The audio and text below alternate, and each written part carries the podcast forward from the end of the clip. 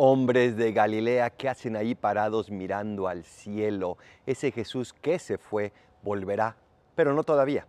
Celebramos la ascensión de nuestro Señor a los cielos, donde Jesús sube al Padre para enviarnos al Espíritu Santo y, ¿por qué no?, también para prepararse a su segunda venida, donde su reino se completará. Esta ascensión es el inicio de una nueva etapa donde después de la venida del Espíritu Santo, la iglesia es enviada a evangelizar el mundo entero.